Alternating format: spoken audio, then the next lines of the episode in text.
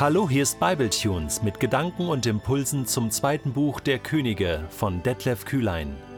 Der heutige Bibletune steht in 2. Könige 3, die Verse 21 bis 27 und wird gelesen aus der Hoffnung für alle. Inzwischen hatten die Moabiter erfahren, dass die drei Könige mit ihren Truppen ausgerückt waren.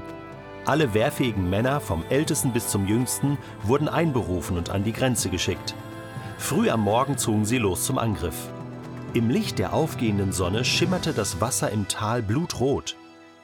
Das ist Blut, riefen die Moabiter. Die drei Könige und ihre Soldaten haben sich gegenseitig umgebracht. Das gibt eine fette Beute. Doch als sie sich dem feindlichen Lager näherten, stürmten die Israeliten ihnen entgegen und schlugen sie in die Flucht. Dann verfolgten sie die Moabiter bis in ihr Land und brachten ihnen eine schwere Niederlage bei. Sie machten die moabitischen Städte dem Erdboden gleich. Immer wenn sie an einem fruchtbaren Feld vorbeikamen, warf jeder Soldat Steine darauf, bis schließlich alle Felder vom Schutt bedeckt waren. Die Quellen schütteten sie zu und fällten alle wertvollen Bäume. Am längsten konnte die Stadt Kir-Heres Widerstand leisten, doch die Israeliten umzingelten sie und beschossen sie mit Steinschleudern. Der König von Moab sah ein, dass er ohne fremde Hilfe verloren war. Darum versuchte er, mit 700 Soldaten den Belagerungsring zu durchbrechen, um zum König von Edom vorzudringen, doch ohne Erfolg. In seiner Verzweiflung ließ er seinen ältesten Sohn holen, den Thronfolger, und verbrannte ihn als Opfer auf der Stadtmauer. Darüber waren die Israeliten sehr empört. Sie hoben die Belagerung auf und kehrten nach Israel zurück. Bevor wir in den heutigen Text einsteigen und somit Kapitel 3 im zweiten Buch Könige abschließen, eine kurze Zwischenfrage. Wo in deinem Leben hast du angefangen, Gruben zu graben?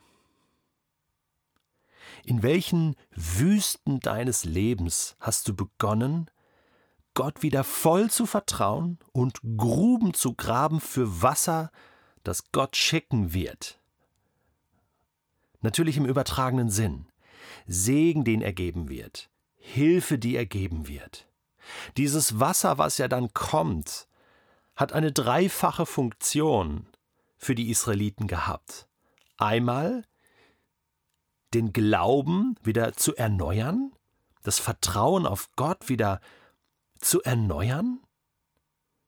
Das zweite, den Durst zu stillen, für Mensch und Vieh und damit das Überleben zu sichern und dann auch die Möglichkeit, überhaupt weiterzukämpfen im Leben und den Sieg zu erringen. Und drittens, den eigentlichen Sieg über die Moabiter. Denn wir lesen jetzt gleich in dem Text, dass die Moabiter dachten, dieses Wasser wäre Blut, Blut der Israeliten, also ein Täuschungsmanöver. Gott kann mit ganz einfachen Mitteln, mit diesem Wasser in diesen Gruben, alles regeln, alles abdecken, Glauben fördern, Gehorsam fördern, körperliche Bedürfnisse stillen und den Feind in die Flucht schlagen. Ist das nicht Wahnsinn? Deswegen betitelt die Hoffnung für alle auch diesen letzten Abschnitt, den wir schon gelesen haben, mit Der Herr schenkt den Sieg. Ja, es ist so. Wir erringen vielleicht den Sieg, wir sind dann die Sieger und stehen da, aber eigentlich ist es Gott. Eigentlich ist es Gott, der in unserem Leben gewinnt, der die Runden macht, der den Feind in die Flucht schlägt, der uns die Kraft gibt. Hey, es ist Gott, der das alles tut. Wir wollen ihm die Ehre geben, ihm wieder vertrauen. Die Moabiter wollen hier gegen das Volk Gottes antreten. Und so gibt es heute auch Feinde in der unsichtbaren Welt, die gegen uns antreten wollen. Epheser 6 schreibt Paulus, wir kämpfen eben nicht gegen, in Anführungsstrichen, Fleisch und Blut, gegen Menschen, sondern das sind unsichtbare Mächte. Die ziehen los, früh morgens schon, mitten in der Nacht. Einfach so. Und es ist gut, wenn du gut angezogen bist mit der Waffenrüstung Gottes, oder? Epheser 6, kleine Hausaufgabe für dich nochmal. Und ganz wichtig darin ist, der Glaube, das Schild des Glaubens, womit wir alles abwehren können, was da auf uns zukommt. Ohne Gottvertrauen, ohne Gebet, Beziehung zu ihm ist das nicht möglich. Aber wenn wir das tun, dann erleben wir diese alltäglichen Wunder. Nein, sie sind nicht alltäglich, aber sie sind Wunder im Alltag, das wollte ich sagen. Die Feinde, sie dachten schon, sie haben gewonnen. Los, das gibt eine fette Beute. Und sie rennen in ihr Unheil und die israelitischen Soldaten haben also leichtes Spiel, können die Moabiter in die Flucht schlagen, können Moab erobern, können das alles zerstören, und haben dann die nächsten Jahre auch wirklich Ruhe, zumindest was die Moabite angeht. Und es ist ja verstörend, sehr verstörend, was hier am Ende dann geschildert wird, dass der König von Moab seinen eigenen Sohn, und zwar nicht als Säugling, ja, also Kindesopfer, das war schon bekannt. In Israel war das natürlich verboten.